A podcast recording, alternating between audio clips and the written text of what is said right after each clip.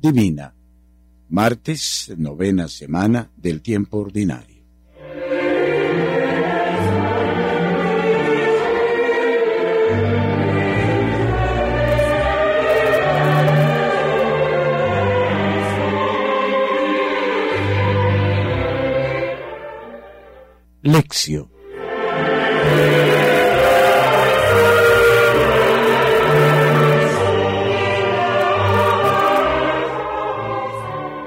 Del Evangelio según San Marcos capítulo 12 versículos 13 a 17. En aquel tiempo los sumos sacerdotes, los escribas y los ancianos le enviaron unos fariseos y unos herodianos con el fin de casarlo en alguna palabra. Llegaron estos y le dijeron, Maestro, sabemos que eres sincero y que no te dejas influir por nadie, pues no miras la condición de las personas, sino que enseñas con verdad el camino de Dios. Estamos obligados a pagar tributo al César, ¿no? ¿Lo pagamos o no lo pagamos? Jesús, dándose cuenta de su mala intención, les contestó, ¿Por qué me ponéis a prueba?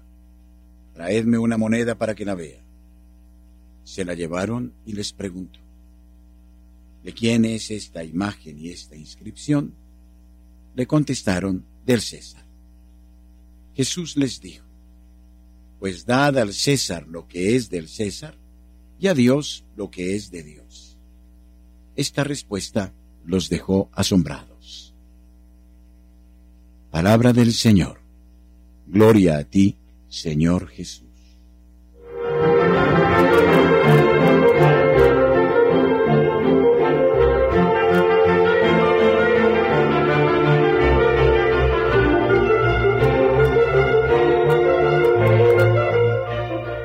Meditación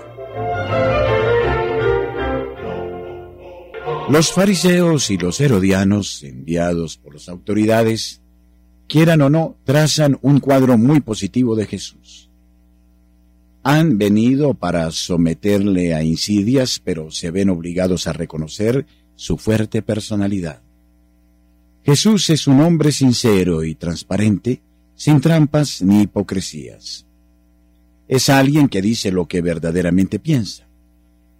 No es parcial con nadie, justo lo contrario. Es la figura de las autoridades que les envían y la de los mismos que le interrogan. Fingiendo interés, intentan poner a Jesús en una situación embarazosa. Son unos hombres astutos, hipócritas, dedicados a poner trampas. Pero vayamos al asunto. La afirmación central está constituida por estas palabras. Pues dad al César lo que es del César y a Dios lo que es de Dios. Los fariseos y los herodianos plantearon a Jesús una cuestión candente. Si respondía de manera negativa, habría suscitado la reacción de la autoridad romana. Si respondía afirmativamente, habría perdido la simpatía de las muchedumbres.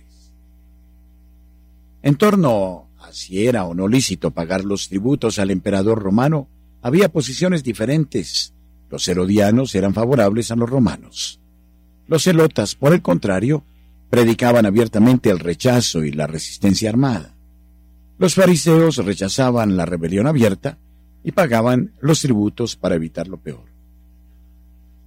La respuesta de Jesús es completamente inesperada y toma por sorpresa a sus interlocutores porque se sustrae a la lógica de las diferentes formaciones. No se trata de una respuesta evasiva. Escapa al dilema, pero no por miedo a comprometerse. Lleva el discurso más hacia atrás, justo al lugar donde se encuentra el centro inspirador, es decir, la concepción justa de la dependencia de Dios y, por consiguiente, la justa libertad frente al Estado. Con su respuesta Jesús no pone a Dios ni al César en el mismo plano. En las palabras, pues dad al César lo que es del César y a Dios lo que es de Dios, el acento recae en la segunda parte. Lo que le preocupa a Jesús es, antes que nada, salvaguardar los derechos de Dios en cualquier situación política. El Estado no puede erigirse en valor absoluto, ningún poder político romano o no, cristiano o no, puede arrogarse derechos que solo competen a Dios. No puede absorber todo el corazón del hombre. No puede reemplazar a la conciencia. El hombre del Evangelio se niega a hacer coincidir su conciencia con los intereses del Estado. Se niega a caer en la lógica de la razón de Estado, y es por eso, en su raíz, un posible objetor de conciencia.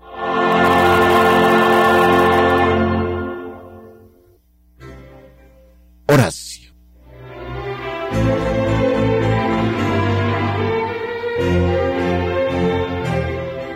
Señor Dios justo, purifícanos para que nuestro obrar no nos mueva la búsqueda del favor o de las complacencias humanas, sino solo el deseo de hacer tu voluntad y complacerte.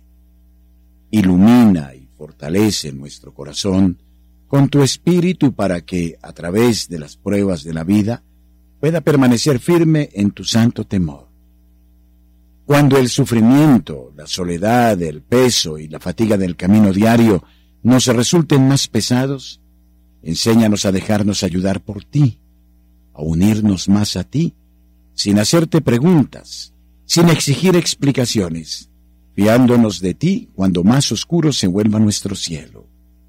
Entonces también en nuestra oscuridad brillará la luz de la esperanza que no defrauda y el canto silencioso de la acción de gracias a ti, Dios bueno y fiel.